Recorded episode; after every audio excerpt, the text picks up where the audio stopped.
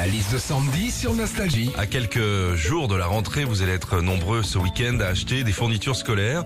Sandy, ce matin, tu as trouvé la liste de nos fournitures scolaires dans les années 80-90. C'est ça, les œillets. Vous vous rappelez de ces petits autocollants ronds dont on se servait officiellement pour Oh réparer les trousses, les trous de ces feuilles de classeur Oh, j'adore, ça se fait plus. Ça se fait plus, non Maintenant, on reprend une feuille neuve. Ouais, exactement. Alors moi je dis officiellement hein, parce que personnellement j'ai jamais réussi à bien viser le, le trou. Euh, moi les œillets je les collais en déco sur mon bureau, mon cartable Ah. ou sur ma trousse Waikiki. hein.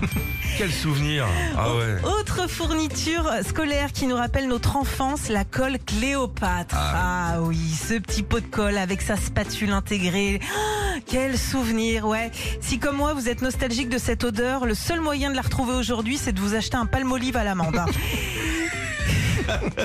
Et puis la flûte à bec, oui, a fait partie de nos fournitures scolaires quand on était au collège.